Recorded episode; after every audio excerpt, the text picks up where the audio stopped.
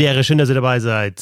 Ich bin Christoph Fetzer. Bissl Hockey geht immer bei der deutschen Nationalmannschaft bei diesem Turnier. Jetzt leider nicht mehr. Deutschland ist raus und ja, wir treffen uns zu dritt zu einem kurzen, knackigen Roundtable mit Bernd Schwickerath. Servus. Guten Abend.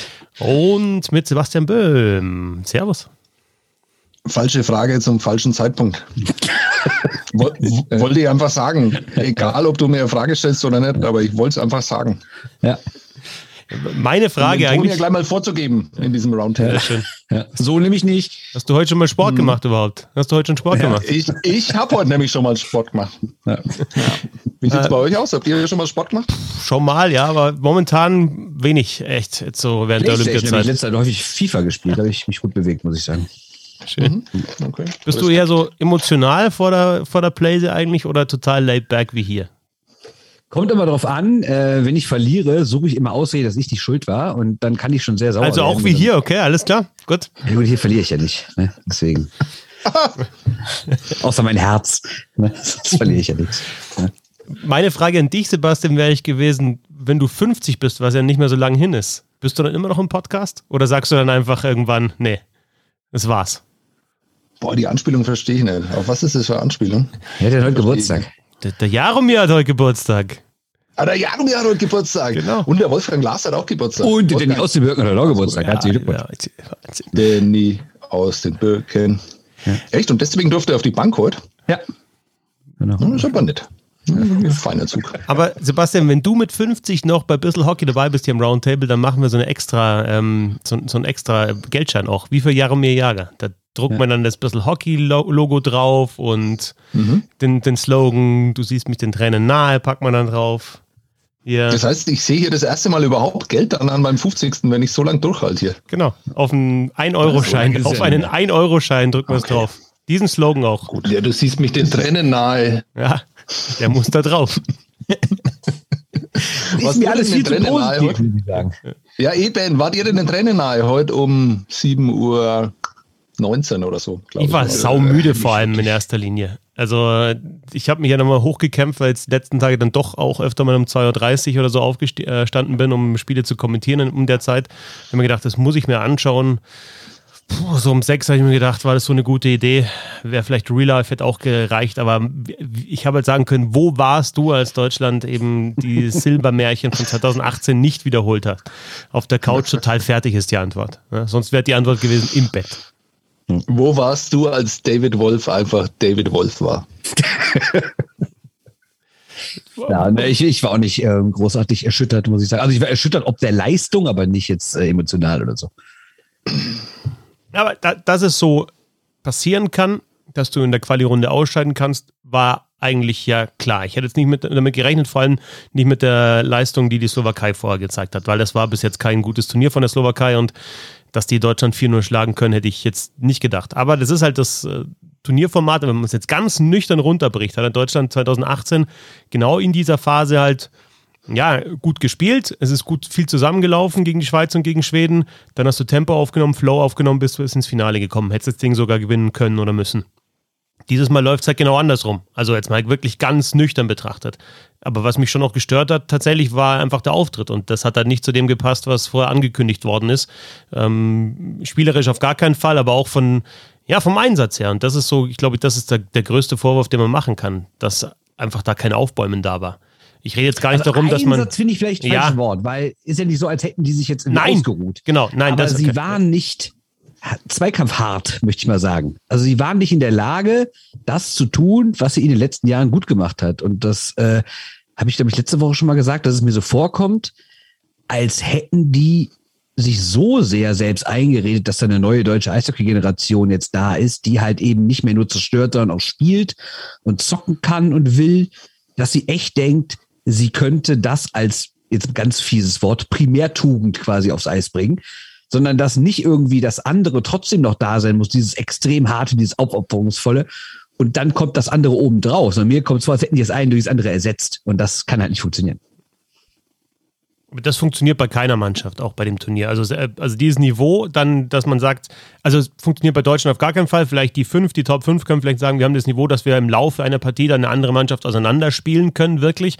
Aber wenn du mal schaust, die anderen kommen ja auch über läuferischen Einsatz. Und das ist tatsächlich so, ähm, wenn du meinst, du, du kannst das wirklich über spielerische lösen, weil du so gut bist, dann haut es nicht hin. Aber das ist ja eigentlich eine, eine also es ist auch wirklich eine, eine Binsenweisheit. Nicht, dass ich jetzt sagen will, das ist eine schlechte Einschätzung von dir, Bernd, aber du musst ja erstmal über, über, über die Emotionalität und über das Läuferische kommen. Und vor allem jetzt eben, ja, auf, auf diese Eisfläche, und das ist ja schon das nächste Thema, dass Deutschland damit halt auch nicht zurechtgekommen ist und da läuferisch einfach unterlegen war. Also ganz krass gegen Kanada und gegen die USA und selbst heute in der Früh gegen die Slowakei auch. Das heißt also, die haben sich über die letzten vier Jahre, und da gibt es ja viele Beispiele dafür, das wurde ja eingeredet, dass sie tatsächlich glauben, dass sie anderen Nationen, Kanada, USA, Slowakei, so weit überlegen sind, dass sie nicht mehr das deutsche Eishockey spielen müssen, dass sie also nicht mehr übers Körperspiel kommen, dass sie nicht mehr über den Einsatz kommen, dass sie nicht mehr über immer an 100 Prozent heranreichen äh, kommen. Also ich, ich glaube auch, dass es die Erklärung ist, aber ich will es einfach nicht glauben. Also ja, es ist Wahnsinn. Ne? Ja, Na, ne, weil wir ja alle, also ich meine, es ist ja unglaublich schwierig, finde ich, Eishockey von außen zu bewerten. Erstens, wenn man es nicht selber gespielt hat, wenn man nicht in den Kabinen gesessen ist, wenn man nicht weiß, wie es sich anfühlt, 20 Minuten nachdem er äh, aus einem olympischen Turnier ausgeschieden ist. Ich bin ja da, auch wenn ich den Auftritt von Christian Kühners wirklich bodenlos fand, also absolut bodenlos. Ähm, bin ich ja durchaus bei ihm. Ja? Also es ist ja so, dass es tatsächlich schwierig ist nachzuvollziehen, wenn man das alles nicht weiß. Das muss man vielleicht nochmal ganz kurz, sorry, dass ich dich unterbreche, aber das muss, das muss man nochmal kurz sagen, was der, was der Grund ist. Also das war ja auch die Reaktion von Christian Kühners, dass er da einfach ähm, ja, sehr, sehr angefressen war und auf äh, nachbohrende Fragen oder einfach normale Fragen von Journalisten, die vor Ort sind, dann eben ungehalten reagiert hat, äh, wer das nicht mitbekommen hat. Sorry. Genau, die also Frage, die ihn halt richtig sauber gemacht hat, war die Frage nach der Zukunft von Toni Soderholm. Da war, genau. ist er halt sehr, war sehr ungehalten, ja. Gut, dass ihr mich jetzt äh, in dem Flow dann äh, aufgehalten habt. Vielen Dank. Das wäre gut übrigens, wenn in meinen Texten das auch jemand machen würde. Wenn, da, wenn ich mich so reinschreibe, so die ersten zwei Absätze und dann kommt einer, okay, für alle, die Erklär den Leuten doch erstmal, wissen, um was es geht. Wo sind wir eigentlich? Wo sind wir? Ich habe hier eine Zeitung in der Hand, sitze irgendwo in Franken und verstehe gar nichts. Sebastian, die sechs Ws, ne? ja, die die habe ich wirklich noch nie in einem ganzen Text untergebracht. völlig, völlig unmöglich, undenkbar. Ah, Okay, also, wenn das alles so bekannt ist ne, und wenn die das alles viel besser einschätzen können, als wir das von außen können, warum verdammt nochmal haben die dann in den letzten vier Jahren nicht einfach mal einen realistischen Blick auf das alles äh, gerichtet. Okay, wir haben ein Turnier, das du nach außen so verkaufen musst, einen unfassbaren Erfolg fürs deutsche Eishockey, den du einfach zu Tode verkaufen musst. Aber du darfst doch intern nicht sagen, okay, wir sind Silbermedaillengewinner. Du darfst doch nicht intern sagen, okay, schaut euch diese ähm, Rangliste an, diese Weltrangliste. Keiner weiß, wie die sich errechnet, ist auch wirklich scheißegal, spielt überhaupt keine Rolle. Aber das sind wir Fünfte. Das kannst du doch nicht machen. Und offenbar haben die das tatsächlich verinnerlicht und geglaubt. Und Na. so sind die in dieses Spiel gegangen. Und dann war das Turnier nach fünf Minuten vorbei. Nämlich genau in diesem Moment, wo Eric Odell Marco Novak umfährt. Exakt, das ist der Punkt. Und wir haben auch schon drüber gesprochen, wo ist die Reaktion? Wo ist sie? Und damit meine ich eben nicht nur, jetzt äh, läuft irgendeiner zu Odell und haut dem Schläger ins Gesicht. Darum geht's nicht.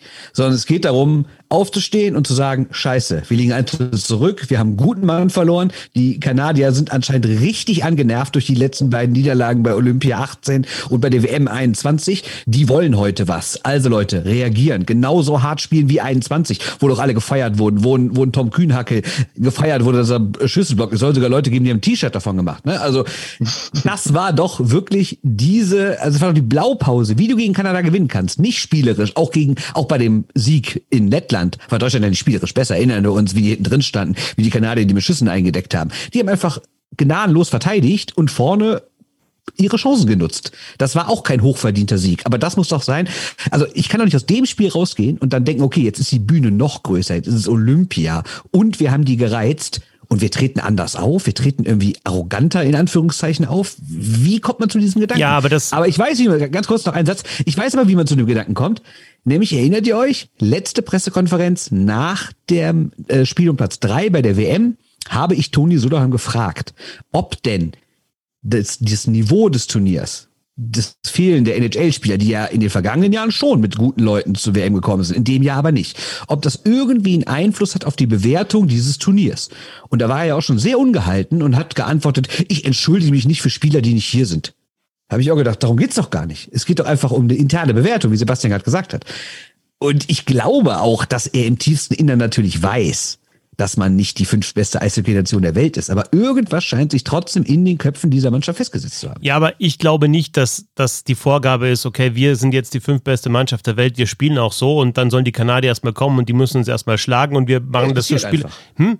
Das passiert einfach. Ja, genau. Aber also ich finde auch gut, und das habe ich jetzt auch vor dem Turnier auch gesagt, dass dieses Selbstvertrauen ausgestrahlt wird und dieses Selbstvertrauen ist auch wichtig. Aber ich glaube auch, dass es halt so ein bisschen als Fahrzeug benutzt worden ist, um wieder so ein, so ein Gefühl herzustellen wie 2018. Einfach so ein, so ein, so ein Spirit und auch ein Zusammengehörigkeitsgefühl und auch ein und, und Wir-Gefühl und auch wirklich Stärke.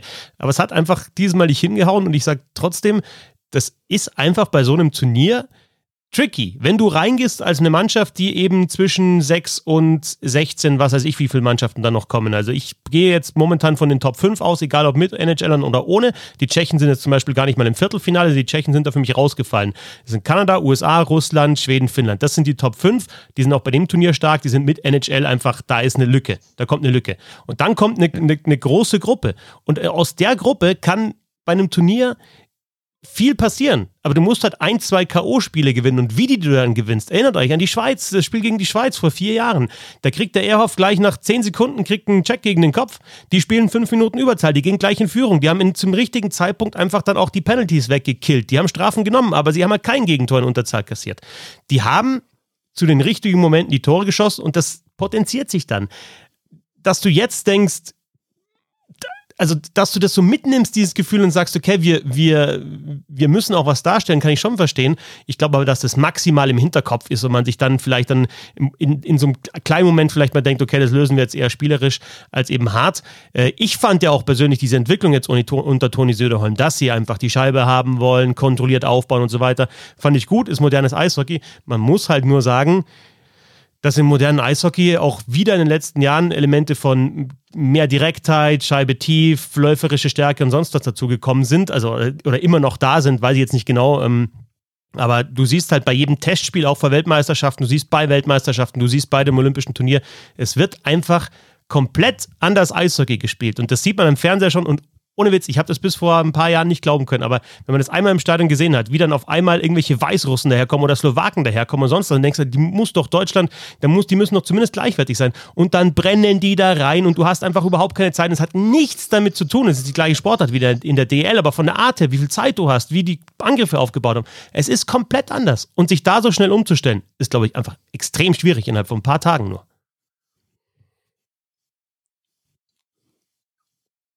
Kann ich, einen langen, drauf antworten, ja, kann ich einen langen Schluck aus meiner Flasche ja, nehmen, weil ihr, ihr schaut mich hier an.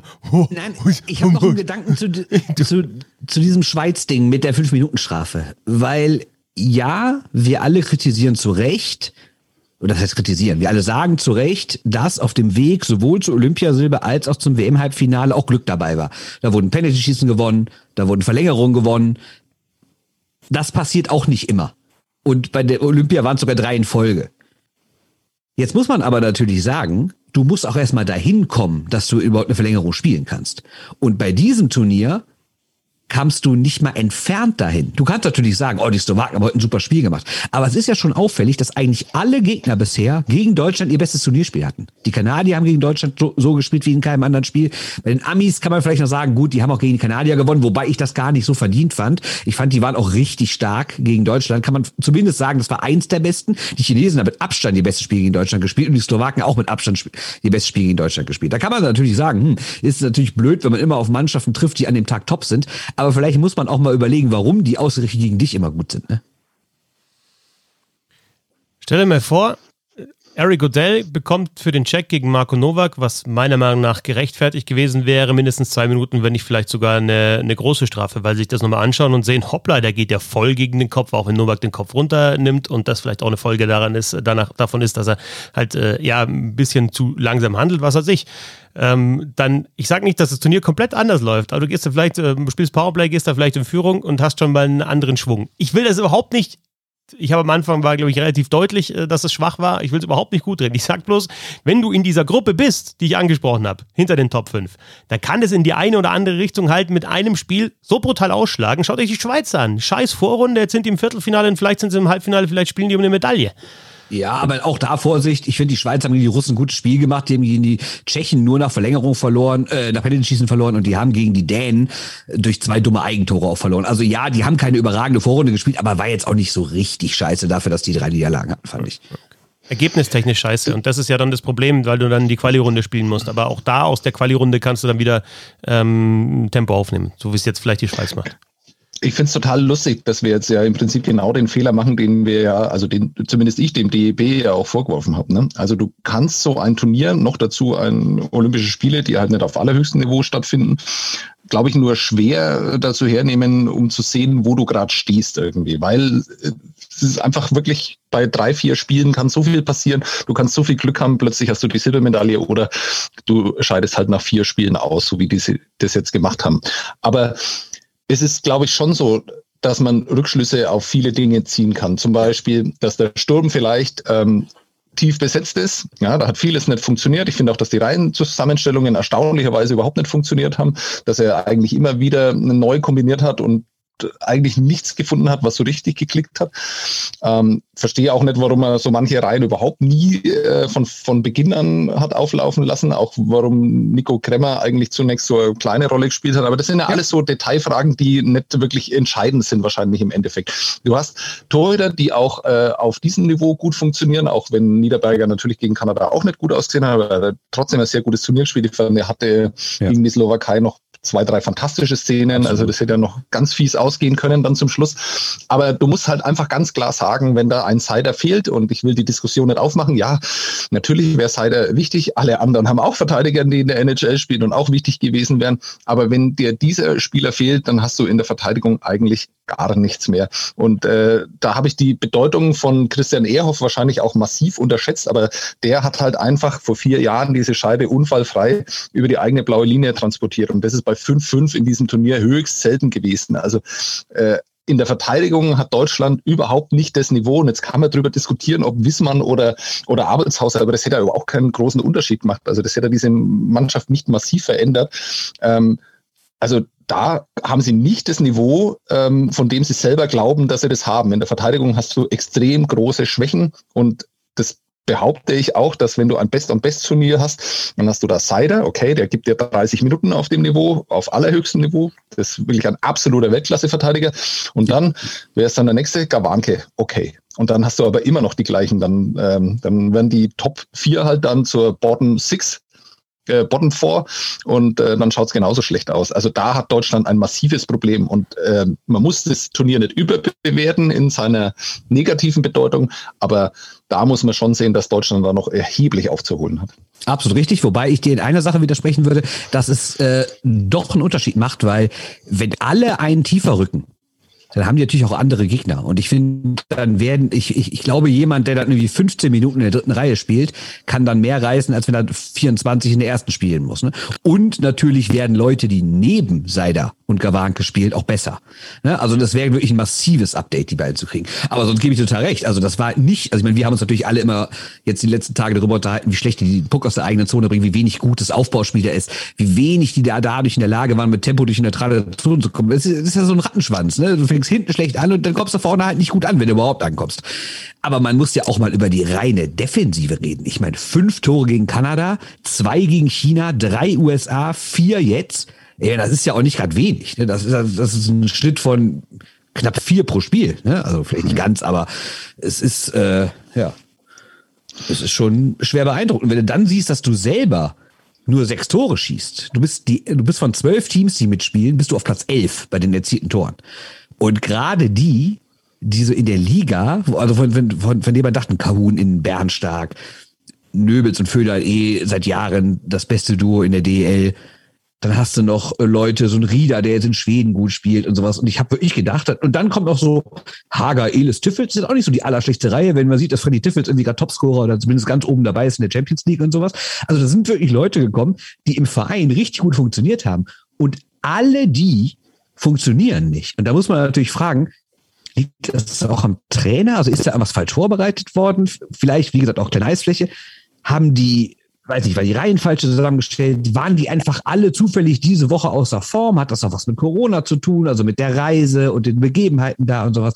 Also es ist ja schon auffällig, dass nicht mal zwei, drei Spiele außer Form sind, sondern im Sturm würde ich ja fast sagen, dass von den, wie viele Leute sind zum Einsatz gekommen? Glaube ich 14. Davon waren ja wirklich zehn fast nicht sichtbar. Und das ist einfach ein bisschen viel. Ne? Ja, aber da hat man ja schon einen interessanten Austausch in der WhatsApp-Gruppe. Du hast die jetzt alle aufgezählt, das ist natürlich alles vollkommen richtig. Ähm, aber da ist dann wirklich auch so ein bisschen die Arroganz, die ich anderen vorwerfe, die habe ich bei mir auch. Ne? Also als ich dann, ähm, als es dann klar war, irgendwie, ich habe mich mit dem Modus nicht beschäftigt, da brauche ich immer euch als äh, in der WhatsApp-Gruppe, wir haben dann erklärt, gegen wen spielen sie denn jetzt eigentlich, wann geht's denn da weiter und sowas. Und dann, dann schreibt da jemand äh, Slowakei und dann denke ich mir, ja, okay, da haben sie aber Glück gehabt. Ja, noch. Ja, genau. Ne? Genau, und dann schaust du dir einfach mal diese slowakische Mannschaft ein bisschen genauer an. Und dann hast du alles das, was du gerade aufgezählt hast. Ne? Also diese Spieler, die jetzt in Schweden plötzlich gut sind und äh, die in der Champions League sind, die hat die Slowakei auch alle. Ne? Noch dazu halt diese, diese Blue Chip Prospects, die sie da noch mit dabei haben. Aber ein paar KHL-Leute, das nicht ihr, müsst, ihr müsst mal sehen, wie die in der KHL abgehen, ja, wie die in Skandinavien in den letzten Jahren abgegangen sind. Also diese Top-Spieler von der Slowakei. Das ist eine Top-Mannschaft. Und äh, da merkt man dann auch so ein bisschen selber, dass man, dass da einfach sich was verschoben hat in der Beurteilung. Ne? Also das Slowakei, das äh, sollte dann aber noch drin sein. Nee, ist eben nicht drin. Wenn die, äh, wenn die ein gutes Spiel machen und die haben ein sehr, sehr gutes Spiel gemacht, Greg Ramsey hat dann auch gesagt, das war das mit Abstand beste Spiel, das er von dieser Mannschaft gesehen hat, ähm, dann muss man dann halt schon sagen, okay, dann langt es halt einfach vielleicht auch nicht. Ja, aber meine, meine Reaktion auf Slowak Slowakei war nicht deswegen, ah, Slowakei, weil, weil es halt die Slowakei ist, sondern weil ich die davor gegen Lettland gesehen habe und ohne Witz das war einfach eine brutal biedere Mannschaft in dem Spiel, ja. die halt ab und zu mal rausgekontert hat, die sich nichts erspielt hat, wo ich mir gedacht habe, okay, der Quervergleich mit Deutschland, den musst du gewinnen, wenn du das gleiche Tempo gehen kannst, die gleiche Intensität bringst, dann bist du spielerisch überlegen und das hat halt nicht geklappt. Die haben, sind genauso diese eine Chance, Susin da gleich am Anfang, wo die, wo sie einfach auch nicht gut reagiert haben, wo sie auch mit drei Mann im eigenen Drittel waren und die spielen halt dann die Scheibe rüber und Niederberger hält. Das war schon da schon der erste Konter. Das erste Gegentor ist natürlich super blöd, dass das Ding da der Müller einfach einen Schlittschuh geht und dann dem Niederberger unterm Arm durchrutscht. Ähm, aber trotzdem, da hat die Slowakei sich einfach, wenn du schaust, wie viele Schüsse Deutschland hat. Also im dritten Drittel rein noch irgendwie niedrig zweistellig. Das geht halt einfach dann nicht in so einer Partie. Und dann sage ich auch, dann nimmst halt mal fünf von der blauen Linie, einfach, dass das Ding mal in Richtung Tor fliegt und der Torwart überhaupt mal sieht, dass da was passiert auf der anderen Seite. Und das war alles nicht da. Gut ist, dass du das erste Tor ansprichst, weil bis dahin fand ich Deutschland gar nicht schlecht. Weil ich dachte so, oh, die ersten drei, vier, fünf Minuten habe ich gedacht, wow, die geben richtig Gas. Das war, hat ein bisschen an das USA-Spiel erinnert. Ich habe Rieder hatte einmal einen richtig guten Vorcheck und Elis war gut aktiv. Dann habe ich gedacht, ja, das, das wird ein richtig gutes Spiel. Dann fällt dieses Tor zugegeben extrem unglücklich. Ich, weiß, ich glaube, es war noch nicht mal ein Torschuss, war, glaube ich, eher so ein Pass. Geht dann irgendwie an Schlittschuh von Müller, von dort dann auch wieder an Niederberger. Also ganz bitter. Und auf einmal sind die tot. Und da habe ich mir gedacht, ey, das ist jetzt das dritte Spiel, indem die beim ersten kleinen Rückschlag in sich zusammenfallen. Das war bei Kanada so, mit dem 1-0 waren sie bedient. Bei den Chinesen, nach dem ersten Tor der Chinesen sind sie zusammengefallen und haben echt glücklich am Ende gewonnen. Schon verdient über das ganze Spiel. Aber hätte das Spiel noch zehn Minuten länger gedauert, weiß ich nicht, ob sie es gewonnen hätten. Und dann jetzt wieder beim ersten Tor. Und da frage ich mich, wenn diese Mannschaft uns doch seit Jahren erzählt, wie gefestigt die ist, was für ein Team, wie gut man sich kennt, dann werden, ich weiß nicht, ob diese ZDF-Doku gesehen hat, diese Bilder in der Kabine, alle lachen, alle feuern sich gegenseitig an. Du denkst, denkst echt, ey, das ist wirklich ein Team. Hier, hier passiert mehr, als, als wir nur auf dem Eis sehen. Also, da, da ist viel mehr drumherum. Und dann fällst du jedes Mal beim ersten kleinen Rückschlag in sich zusammen. Also das passt doch nicht, oder? Ja, absolut. Also das ist, geht natürlich jetzt ins arg Spekulative, weil, also wenn ich das so recht sehe, ist keiner von euch gerade in Peking. Richtig. Nee. Und äh, so, so richtig nah waren wir jetzt an der Mannschaft ja auch nicht dran. Ähm, aber ich fand es auch interessant, weil ich vor eineinhalb Wochen habe ich mit Niklas Treutlet lang telefoniert. Es ging halt darum, ob er jetzt enttäuscht ist, dass er nicht dabei ist und sowas. Und dann hat er gesagt, naja, ihm geht es eigentlich gar nicht um diese Olympiachance. Das wäre ihm gar nicht so wichtig, dass er jetzt wahrscheinlich nicht mehr zu Olympischen Spielen fährt in seiner Karriere, sondern es geht ihm darum, dass er nicht mit dieser Mannschaft, dass er da einfach nicht dabei ist, ne? dass er einer von denen ist, die halt nicht in die Kabine kommen, weil er hat wirklich absolut äh, von, den, von den schwierigen Bedingungen in Lettland äh, geschwärmt und unter diesen Bedingungen muss der Zusammenhalt wirklich sensationell gewesen sein. Und es muss wirklich eine Freude gewesen sein. Er war ja der dritte Torhüter, hat er also noch nicht mal wirklich gespielt und ähm, er sagt, es war einfach sensationell. Sowas hat er noch nie erlebt. Und ein Dreivierteljahr später siehst du davon nichts. Also nichts. Also du hast doch das ganze Turnier, hast du von diesem Zusammenhalt nach außen nichts gesehen. Nichts. Und das ist wirklich ganz erstaunlich, was ist da passiert. Also klar, das wäre jetzt reine Spekulation, aber die Frage, finde ich, ist schon ganz interessant, die zu stellen. Ne? Und äh, du hast es vorhin schon mal versucht, irgendwie einzubringen. Äh, du hast tatsächlich auch den Trainer mit ins Spiel gebracht. Ja, muss man auch, weil ich, also ich bin absolut überzeugt von Söderholm und bisher hat er echt super Arbeit geleistet. Aber wenn wir ihn nach guten Turnieren loben, müssen wir nach schlechten Turnieren auch seine Leistung in Frage stellen. Und ich äh, kann man über, äh, so wie du es eben schon mal sagst, Feinheiten reden, wie, wie ist der Kader zusammengestellt, wie sind die Reihen zusammengestellt. Man kann aber auch vielleicht generell darüber reden, wie ist das Team wirklich taktisch auf dieses äh, kleine Eis klar gekommen. Und ich sage jetzt nicht, dass er genau das so wollte, was im Endeffekt dabei rausgekommen ist. Ich glaube, es ist auch äh, relativ anders gewesen. Er hat sich bestimmt andere Gedanken gemacht und andere Ideen gehabt und die Spieler haben es einfach nicht umgesetzt. Aber trotzdem muss man sagen, das war jetzt auch nicht ein Turnier, nach dem die NHL Schlange stehen wird bei Tunis oder ne?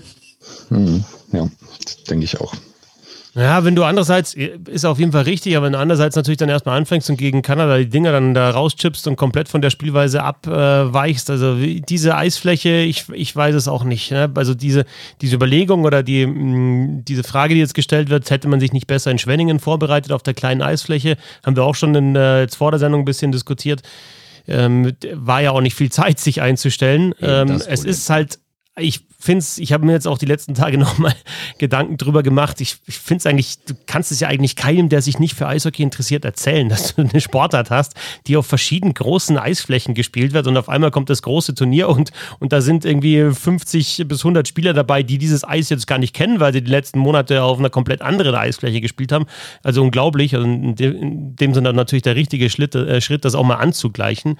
Ähm, ja, Spielweise, Aufbau ist ja das eine gewesen. Das andere, was mir schon auch aufgefallen ist, ist, ist Powerplay gewesen. Also ja, da, da war halt, halt wenig und das ist halt äh, auch wieder zurückgeblickt auf 2018 hast du halt natürlich da auch in den. Kann ich ganz kurz eine Zahl beisteuern? Ja. Auch Platz 11, 7,7 Prozent. Ja, genau.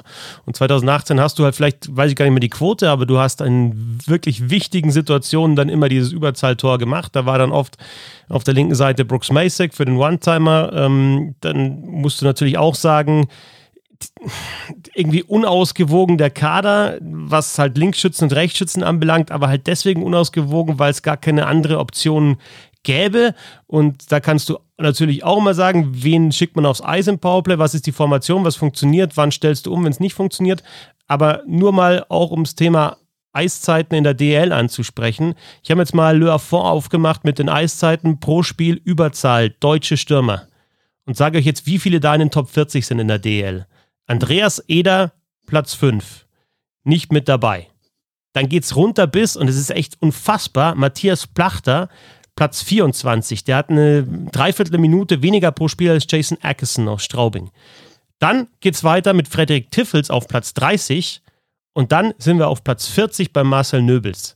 Es sind vier Stürmer, die da mit dabei waren bei diesem Turnier. Unter den Top 40, was Eiszeit pro Spiel in Überzahl anbelangt, in der DEL.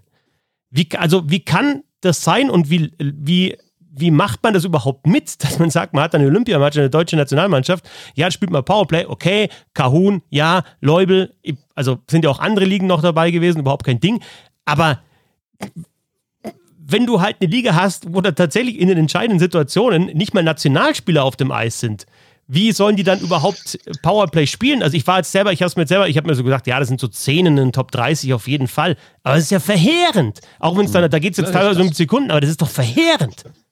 Also da äh, gebe ich dir natürlich generell recht, dass es ein großes Problem ist, dass halt so wenig deutsche Spieler in der DL Powerplay spielen. Aber in Bezug auf diese Mannschaft gebe ich dir nicht recht, weil ähm, warum, warum ist Eder da die Nummer eins unter den Deutschen? Weil er halt einer der wenigen deutschen Topspieler ist, die halt nicht in Mannheim, Berlin oder in München spielen. Und da ist natürlich die Powerplay halt ganz, ganz anders verteilt, als es bei anderen äh, Clubs ist, die halt von zwei Minuten Powerplay halt eine Formation von 90 Sekunden dann halt drauf haben. Also die, die haben natürlich eine ganz andere Auswahl Fußball und dann spielt ein Plachter halt auch nicht so viel Powerplay, wie das ein Eder dann in Straubing spielen würde. Dass das generell ein Problem ist, dass du zu wenige Spieler hast, die im Powerplay spielen können, das ist richtig, aber das Plachter äh, gerade auch Nöbels in diesen Situationen da auf dem Eis sind oder die Erfahrung nicht haben, das kann man ja nur wirklich nicht sagen. Also, aber wo du natürlich recht hast, ist, dass du halt einfach nicht die Auswahl hast. Und das hast du ja unter den Stürmern ja noch weniger das Problem als halt unter den Verteidigern gehabt, weil also es äh, tut mir echt leid, aber wenn du, wenn du mit dem Plan äh, da in das Spiel oder in das Turnier reingehst, Mo Müller als Nummer eins Powerplay-Verteidiger zu haben, dann weiß ich nicht, ob du diesen Plan nicht hinterfragen solltest. Und ähm, dann kommen wir jetzt doch ja. zu einer Personalie und ich glaube halt nochmal, das hätte keinen Unterschied gemacht. Aber es gibt halt einen Stürmer in der DEL, der sehr, sehr gut an der blauen Linie funktioniert, ähm, der, den man im Powerplay da hätte gut einsetzen können. Das hat Daniel Fischbuch und der war nicht mit dabei. Aber wo ist der in der Liste? Ist der nicht unter den 40? Das Wundert mich auch gesagt. Nee, ist er nicht. Ist er nicht. Hm, okay, das ist ähm, erstaunlich. Aber ich suche ihn dir raus. 37, halt so 37, ja, aber ey, natürlich ernsthaft sagen, der hat in den letzten Wochen nicht gut gespielt. Ja, ne? Also war okay, ja. aber der war jetzt auch nicht so, dass man sagt, oh, der war in absoluter Olympiaform, der muss zwingend mit. Und dann nimmst du einen mit, um den nur im Powerplay mehr oder weniger einzusetzen. Auch schwierig.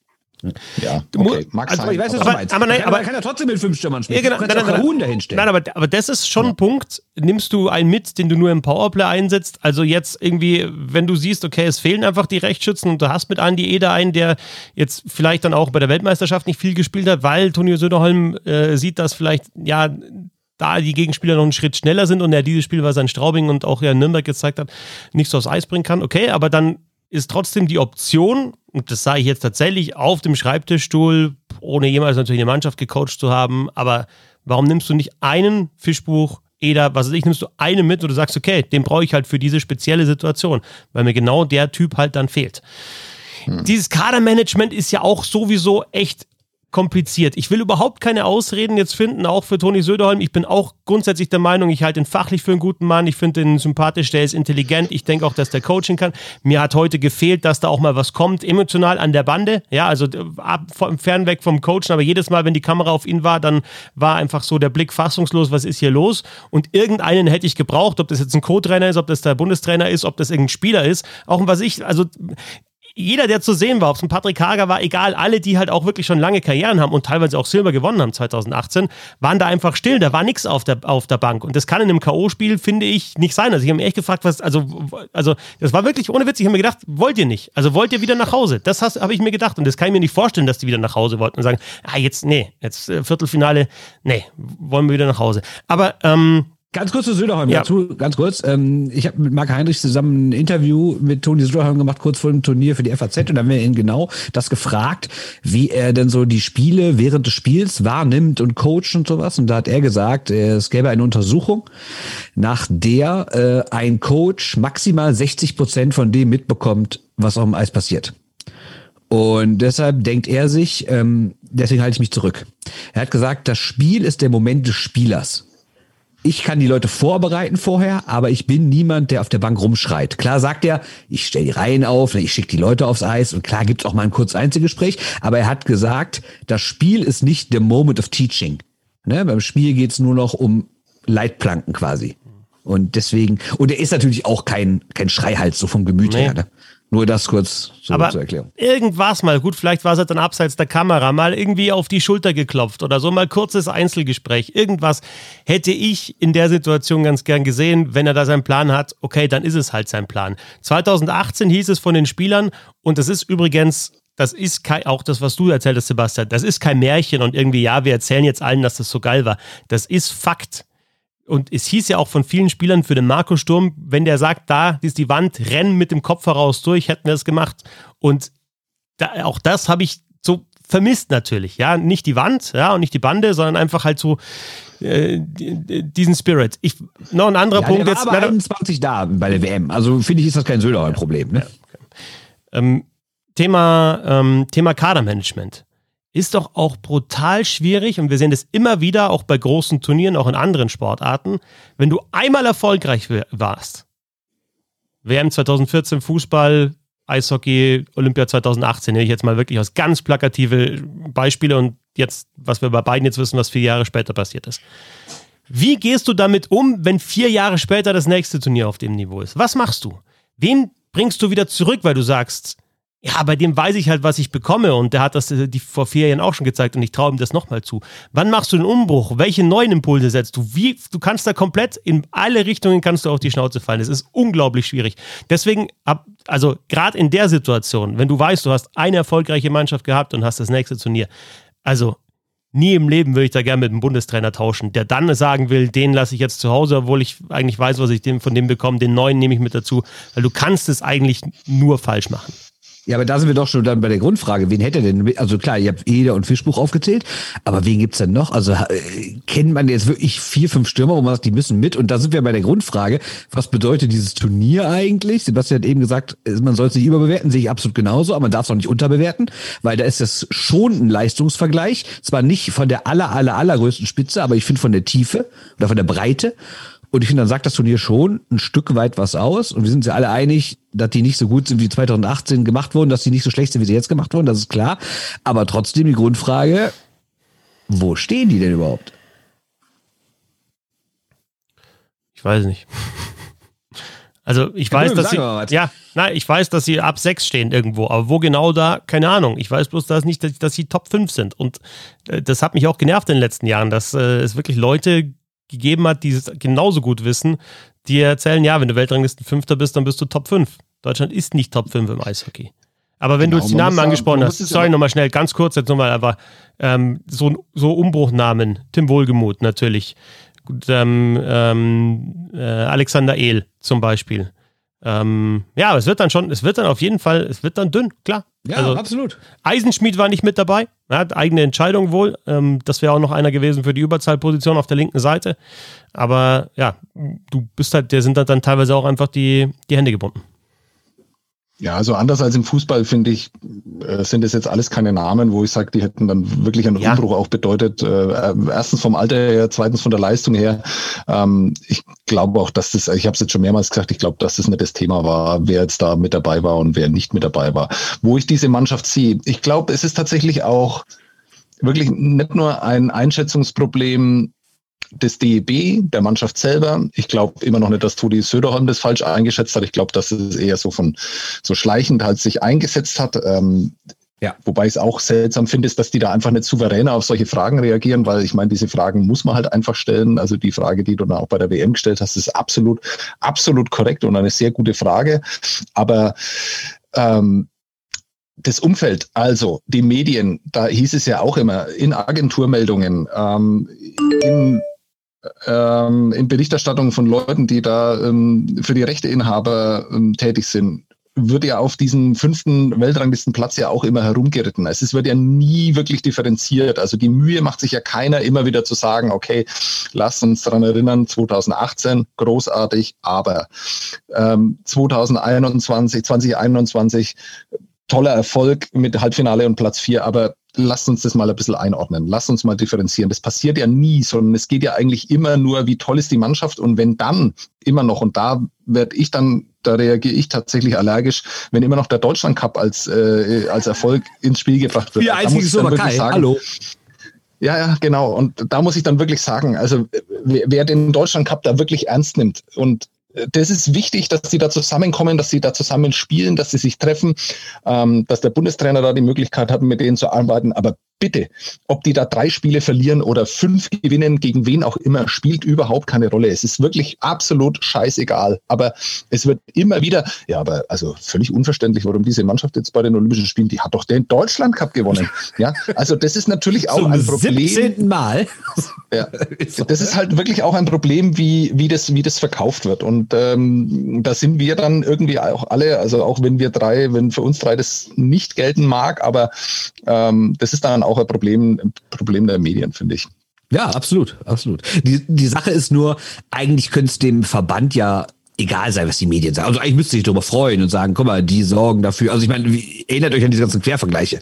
Ne? Handballnationalmannschaft, Basketballnationalmannschaft, Fußballnationalmannschaft, Volleyball. Niemand ist so weit vorne wie Eishockey. Beste Mannschaft, selbst besser als Hockey, die ja sonst immer Goldmedaillen geholt haben und sowas. Ne? Also das sind ja Sachen, also für den Verband ist das ja wunderbar. Der will ja Sachen verkaufen. Werbeplattform, was auch immer. Und deswegen gut, ne? Aber ich frage mich halt auch manchmal die Motivation mancher Medienschaffender dahinter. Ne? Was soll das? Ne? So, haben wir eine halbe Stunde? Ist schon eine halbe Stunde jetzt. Halbe Stunde wollten wir. Ja, haben wir, auf jeden Fall. ich wollte noch, irgendwas wollte ich noch beitragen, aber jetzt habt ihr, habt ihr das, glaube ich, tot geredet. Ja, ja nochmal, also nochmal, Süder, nee, nochmal, nochmal Söderholm.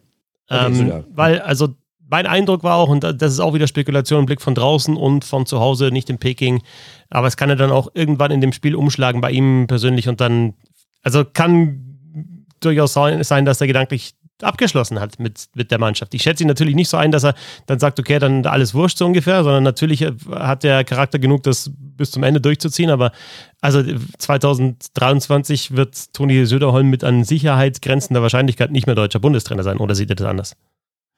Glaube ich auch, aber ich könnte mir, aber abschließen würde niemals in einem Spiel passieren. Dafür Nein. sind die alle viel zu ehrgeizig und denken. Ich glaube sogar, dass die, dass die bei 3-0, drei Minuten vor Schluss ganz tief in Denger, vielleicht schaffen wir es noch. Also auch wenn sie eigentlich wissen, sie schaffen es nicht, aber ich glaube, so dieses richtige Aufgeben kennen die nicht. Deshalb kann ich mir das nicht vorstellen. Aber ich kann mir vorstellen, dass in den nächsten Wochen vielleicht so ein Prozess passiert, dass man denkt, ja komm, das war jetzt auch der Höhepunkt, weil klar, eine jährliche WM ist auch ganz nett, aber ich glaube ja, dass der große Traum war von Toni Soderholm, als er vor zwei Jahren das so angefangen hat oder zweieinhalb, dass ich dachte, boah, 2022, das wird's mit der goldenen Stützle Seider, dreiseitige ja, Generation, fahre ich zu Olympia und so, ne? Und das jetzt, ob er jetzt nochmal irgendwie sagt, ich warte nochmal vier Jahre, um das nochmal zu erleben, kann ich mir nicht vorstellen. Das haben also wir jetzt ja gar nicht angesprochen. Das wäre ja logisch auch für Deutschland. Natürlich, die anderen wären noch stärker gewesen, also zumindest die Top-Nationen, aber es wäre einfach halt eine, wirklich auch eine Mega-Mannschaft gewesen. Stimmt schon, ja. Ja. Naja, da haben wir vor einem Jahr haben wir ja schon die Mannschaft zusammengestellt, ne? waren wir ja zusammengesessen und äh, haben dann aufgemalt, wie toll das wird und wie großartig das wird. So im Nachhinein, ähm, hm, ich, ja, also wäre es wirklich so großartig gewesen, ja, wäre wär was anderes rausgekommen bei dem Modus, wäre das wirklich realistisch gewesen, dass diese Mannschaft, die Mannschaft hätte genauso gut zum gleichen Zeitpunkt ausschalten können. Klar. Dreiseitel. Absolut. Weiter. Wobei sie gegenüber der Slowakei schon einen Vorteil gehabt hätte, weil die Slowaken zwar auch gute Spieler haben, aber nicht solche Kaliber in Nordamerika mittlerweile. Ja, trotzdem glaube ich, dass selbst diese Mannschaft auf höchstem Niveau nicht so gefestigt ist, dass sie nicht auch ein Spiel gegen die Slowakei verlieren kann. Das ist doch Absolut. der springende also, Punkt. Ja. Also, man, also das ist doch das, was hängen bleiben muss. Das kann immer gut laufen, das kann auch bei der Weltmeisterschaft wieder gut laufen, das kann auch mal eine Medaille geben oder ins Halbfinale gehen. Aber zu sagen, die Mannschaft ist, wie du gesagt hast, so gefestigt, dass das immer funktioniert, ich glaube, das hat man jetzt auch gesehen, das ist einfach nicht so. Für mich sind zwei Szenen hängen geblieben bei diesem Turnier. Natürlich der Check gegen Marco Novak, gleich eigentlich mit die erste Aktion und dann alles fällt auseinander. Ja, Check eigentlich faul, Scheibe vors Tor, Gegentor, pff, Luft raus.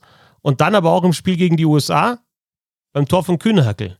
Kühnhackel gewinnt den Zweikampf in der Rundung, fährt den Check. Kühnhackel fährt vors Tor. Schuss, einfaches Ding. Kühnhackel verwertet den Rebound. Da habe ich mir in dem Moment gedacht, ja, genau, so. Und von mir ist das ganze Turnier so. Aber das war halt einmal und das war aus meiner Sicht zu selten. Dieses, ja, dieses, einfach mal dieses Tor sich zu erarbeiten. Wenn es dann läuft, dann hätte diese Mannschaft, glaube ich, auch gut Eishockey spielen können. Aber sie sind ja überhaupt nicht dazu gekommen, dass sie mal irgendwie eine Kahun-Reihe zum Beispiel ins Laufen bringen. Wenn es da 3-0 steht für Deutschland, was meinst du, wie der Kahun da aufzockt? Aber es stand halt nie 3-0 für Deutschland. Es ist nie gelaufen. Und Doch, deswegen hat ja. Hm? Was? Gegen China. Ja, gegen China, ja, gut, ja, gegen China. Ja, ja schönes, schönes Spiel. Jeder, jeder sagt noch, also Bernd, du sagst auch noch zwei Szenen, die dir in Erinnerung bleiben. Ich sage auch noch zwei. Ja, also natürlich die Novak, aber die hast du ja jetzt gemacht. Ähm, ja, dann natürlich heute David Wolf, was ja so quasi so der krönende Abschluss war. Also, also es begann mit einem dreckigen Check und endete mit einem dreckigen Check. Dieses Turnier. Kann naja, aber bitte, also, also nein, Moment. Ja, aber Moment. Also die Situation, also Odell war auch ein, ein, harter Check gegen den Kopf, aber das, was Wolf gemacht hat, war schon nochmal eine andere, ganz andere Hausnummer. Also das hatte mit, das war mit Check, hatte mit Check überhaupt nichts zu tun gehabt. Nein, dreckige Aktion. Ja. Also einfach asozial, dem von hinten auf den Kopf zu schlagen. Ne? Ganz klar. Also das sind so die beiden Hauptszenen und sonst, ähm, ja, ich fand halt natürlich, also sehr entscheidend war, finde ich, dieses dritte Gegentor im ersten Spiel. Wo du denkst, ja, 1-0, blöd, 2-0, perfekter Schuss unter die Latte, machst du nichts, passiert halt. Aber ich glaube, da hättest du vielleicht noch was. Aber dass dann eine Minute später du in Konter läufst und dann auch noch ein haltbares Ding kassiert, das hat endgültig einen Checker gezogen. Und das war auch sehr früh in diesem Turnier. An welche Szene ich mich gerne erinnere, ähm, oh Gott, falsch formuliert.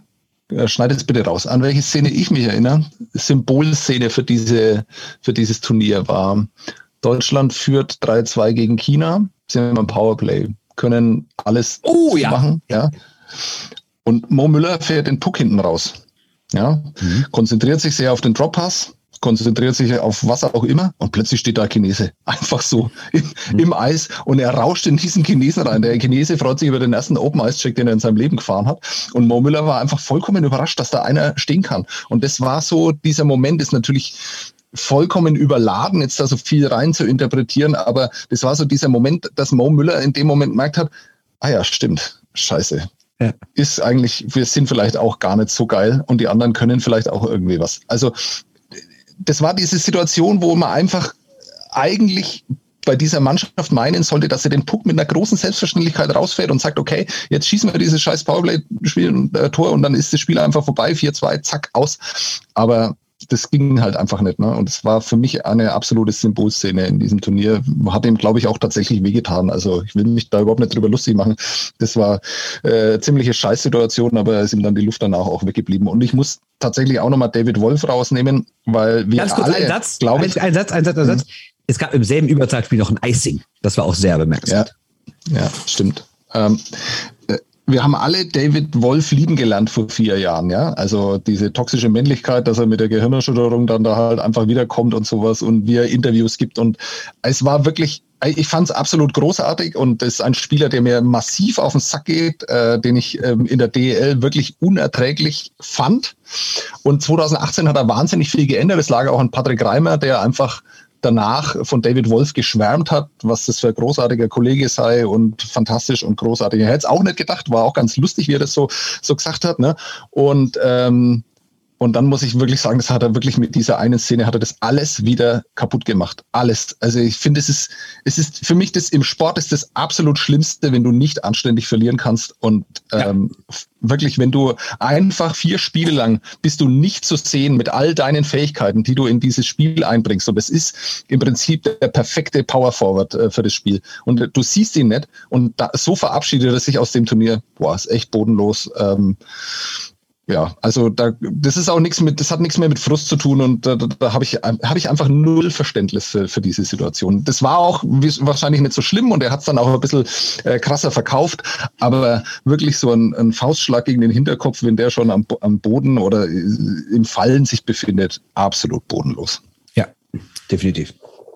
Wäre ein gutes Stich, Stich äh, Schlusswort. Ähm, mir ist nur wichtig, noch, noch mal eine Sache zu sagen und auch, äh, das soll überhaupt keine Entschuldigung für diese Situation sein, äh, Situation sein, auch eigentlich gar keine Erklärung, aber bei allem, was wir jetzt gesprochen haben, lasst uns nicht vergessen, dass das einfach eine spezielle Situation momentan ist für alle, für uns und natürlich auch für Sportler, dass es auch ein spezielles Turnier ist äh, während dieser Pandemie.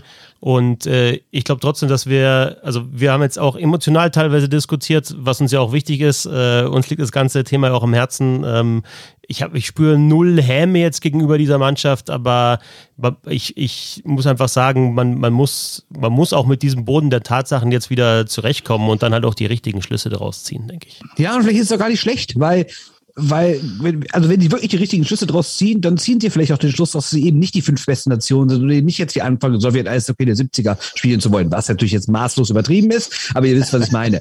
ähm, also ich glaube, dass es wirklich ganz gut sein kann. Es, es ist, wäre, wäre natürlich sehr schade, wenn der Trainer wechselt, weil ich glaube, dass der dieses Team auch jahrelang gut formen könnte und da kommen ja auch ein paar Spieler nach und vielleicht ist der ein oder andere auch mal wieder beim Turnier dabei. Gerade die ganz jungen, ne, wie Herr Schützle, Seider, Peterka, Reichel und sowas, ne?